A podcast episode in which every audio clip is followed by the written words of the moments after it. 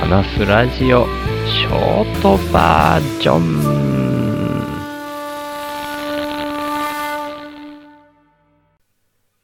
昨日は夜中に雨が降り出しまして、で、結構な音がして目が覚めたもんで、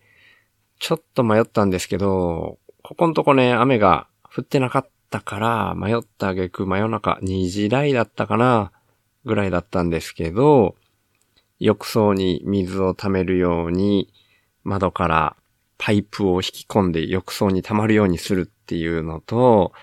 玄関の外に、もともとゴミ箱だったものに水を溜めてるんですけど、それの入れ替えというか、水がね、すごい汚れていくんですよね。ボフラとかもいっぱい発生してくるしっていうんで、こう、雨がダーッと降るタイミングで一気に入れ替えるってやっとかないといけないもんで、夜中だけどその作業やってましたね。っていうんで、起きる時間はね、今日も僕にしては早い7時台だったんですけど、やっぱ途中で二度寝っていうか、寝ちゃいましたね。っていうんで、まあどっちにしろね、雨だから、田んぼでの作業はあんまりないので、うん、まあ支障ないっちゃ支障ないんですけどね。まあそんな感じで、相変わらず、ぐだぐだな感じで生きております。っていうようなところで、行きましょう。週の話す、ラジオ。話すは手放すの話す。いろんなグダグダなバリエーションもありますけど、そんな中でも一番大事なことに意識を集中させて、ちっちゃいことは手放していこうかなと思っております。っていうのはね、まあ完全に今日はちょっと言い訳気味に手放すっていうのを使っちゃいましたけど、またね、昨日に続いてになっちゃうんですけど、昨日お話ししたように、悟り系エンジニアのつぶやきのポッドキャストをされてるシオスさんのポッドキャスト、今ちょっと優先的に聞いてしまうんですよね、みたいな話をしてたんですけど、そういう僕が配信をしたことに関して、アンサー的にというか、何かを変えるためには何かを捨てないといけないっていうタイトルで、僕がシオさんのお話をしたことにも触れつつ、シュウさんはこんな風なことをやってくれていてみたいな表現だったかなで、話をしてくれてまして、シオさんも嬉しいなみたいにおっしゃってくれてたんですけど、僕は僕でやっぱり嬉しいんですよね。すごく、シオさんもそういうおっしゃってくれてたけど、共感する部分が多くてっていうところですね。で、過去にもね、こうやって、ポッドキャストのアンサーでやりとりみたいになるっていうことが何回かあったんですよね。それこそ、ポッドキャスト始めたばっかりの頃は、樋口塾っていうのが、まだ古典コミュニティの中に樋口塾が含まれてた頃で、それの同期の2期生のたまちゃんとか、イムさんとかと、そんな感じで、アンサーの応酬みたいになったことがあったんですよね。で、そういうのが、お互いに結構嬉しいみたいなところがあって、そういうのを思い出しますね。で、なんというか、まあこれは一概には言えないんですけど、僕はそういう感じで、ポッドキャストを始めたての人にこそ、こう反応するようなところがあって、ただまあ、シオスさんの場合は、まあ相当共感する部分が大きいからっていうんで、そこの部分はあんまり変わらないんじゃないかなっていう予感はしてるんですけど、ポッドキャストを始めた頃は、アンサー的にやり取りをしてたけどっていう形で、その後はまあ、それほどでもなくなるみたいな パターンもあるんですけど、まあ、それはまあ、ポッドキャストに限ったことではないかもしれないですね。人間関係っていうのがそんなもんなのかもしれないですけど、でもね、なんか、ずっとそういう最底辺にずっといたいなっていう感覚が僕はあるんですけど、なんかでも、ちょっと寂しいみたいな気分があるんでしょうね、僕の中でね。今朝、自分でツイートをして思ったんですけど、おはようございますっていうハッシュタグをつけて、ツイートを毎日なるべくするようにしてるんですけど、そこで書いた文章を自分で後で読み返して、あー、やっぱ俺って結構この、なんかすげえ特殊な生き方を一人でやってることが、基本的に寂しいんだろうなぁと思いましたね。自分で思いましたね。うん。その、朝ツイートした文章の内容っていうのは、うん、自分さえ良ければいいのとかいうのはちっちゃい頃から聞いてたけど、うんその観点では社会はむしろ悪化してるように見えて、で、滝壺に向かう船に見えてて、それが本当に感じられたら自分でバランス取るしかなくて、で、正直もっとメタ認知仲間が欲しいっていうふうに自分で書いてるんですよね。で、そういうところの価値観が塩須さんとは近い感じがして、そこがすごく嬉しいんだろうなっていう、だから反応しちゃうんだろうなっていう感じが今はしてますね。で、塩さんがおっしゃってくれてたことも、ある意味当たっている部分もあるし、うん、でもやっぱ外から見たらそう見えるのかな、みたいな、いやーそんな、なんか、大それたことをやってるつもりじゃないんだけどなっていう感じもうちょっとあったんですよね。社会を変えようとするにはっていう文脈の中で何かを手放す必要があるかもしれないっていうふうにおっしゃってくれてたんですけどね。進撃の巨人とかでそういうセリフがあるみたいで。進撃の巨人ね、途中までは読んでたんですけど、途中からは読めてなかったからそのセリフは知らないんですけど、またちょっと続きを読んでみようかなーなんていう気になったりしてますけどね。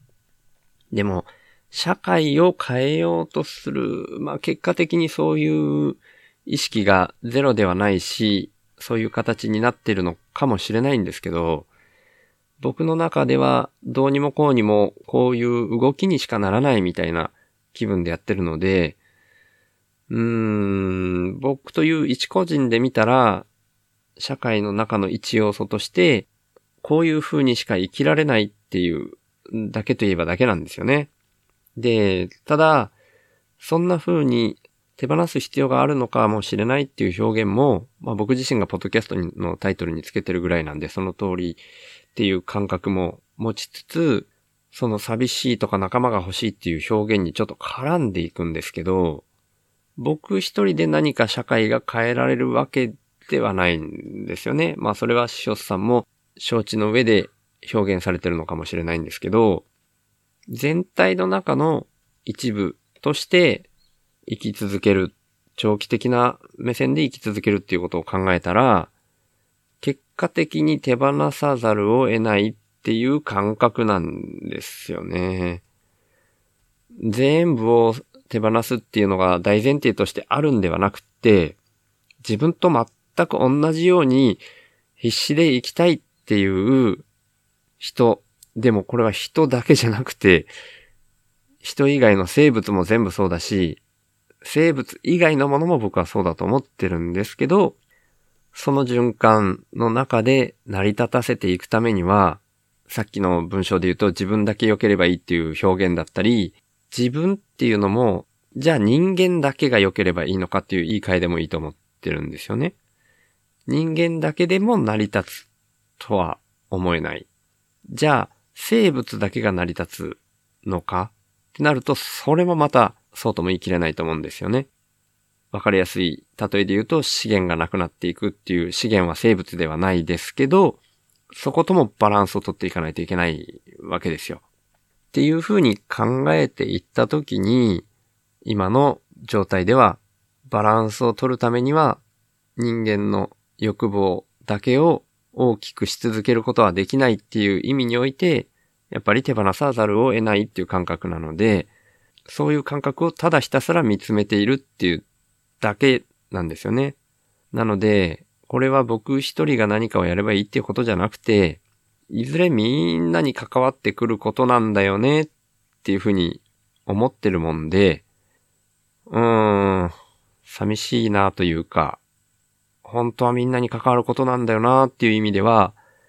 もっと同じような動きに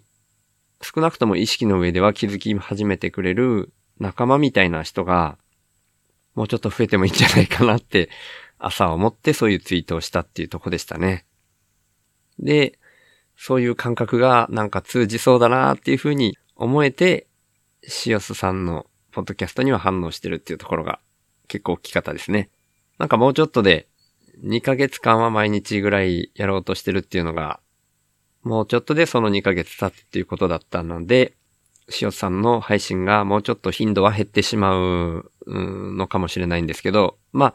それぞれの人が適したペースがあると思うんで、それはやむなしだとは思うんですけど、個人的にはそんな中でも多分僕は気になるお相手だと思うんで、定期的にやっぱり絡んでいきたいなっていうふうに思ったりもしてますね。で、そんな風な共感できるなっていう仲間が本当にもっと増えていったらいいなって今は思ってます。ちょっとね 寂しがり屋なもんで、そんな感じの配信に今日はなりました。っていうようなところで、週の話すラジオ、略して週報は、先天的にビビリで、その影響で自分の心の根っこの根っこを見つめざるを得なかった僕、週が、そんなビビリの延長上に、この社会が滝壺に向かう船みたいに見えていること、それがどうしても気になって、人生で一番優先事項としてそのことを意識するっていう状態に今なっていて、それに対する一番の動きとして、この週の話すラジオっていうポッドキャストで自分のそんな意識を発信するっていうことをしています。今年に入ってからは、いわゆる雇われっていうものをもうやめて、このポッドキャストに全振りしてるわけなんですけど、それは今日話したみたいに、現代社会が資本主義というか、貨幣経済というか、お金みたいな人間の欲望を増幅させるっていうそんな特徴も持ってしまっている便利すぎる道具、そこに目を奪われすぎていることっていうようなこともかなり大きな要因としてあると僕は思っていて、で、そんなお金に代表されるような何かインプットが入ってこないとアウトプット出さないよっていうインプットが先になってしまっていることもすごく大きいと思っていて、なのでそこをアウトプットが先っていう逆の流れにしていけたら、もしかしたら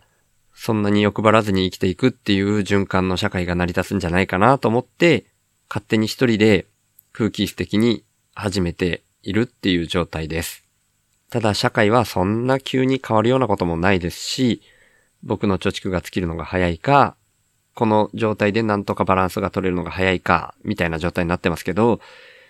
少しでも僕がこの活動を続けていくのを流らえさせたいなと個人的には思っていまして、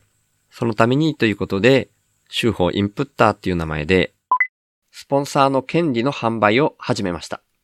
1ヶ月に100円以上の定期購入の形式ですけど、週報インプッターになってくれた方は、初回は週報内で僕が宣伝させていただいた上で、公式サイト内に掲載します。加えて、1ヶ月に数回程度ですが、番組の最後にラジオネームの読み上げをさせていただきます。そちらは概要欄に入り口がありますので、もし本当に心から購入したいっていうふうに思われる方がいらっしゃいましたら、ぜひよろしくお願いします。ただ、今日もメインの部分でもお話ししたように、自分としては、そんな意識を共有できるような仲間が増えていって、実際に本当に社会がそんな風に変わっていくことっていうのが、一番の近道だと思ってますんで、これも本当によかったら、週の話すラジオを SNS 等で拡散とか、投稿とか、もしかしたらシオスさんみたいにポッドキャストで話したりとかしていただけると、それが一番嬉しいです。ということで、週の花さラジオをいつも聞いてくださってる方、今日初めて来てくださった方、本当に感謝してます。ありがとうございます。ではまた。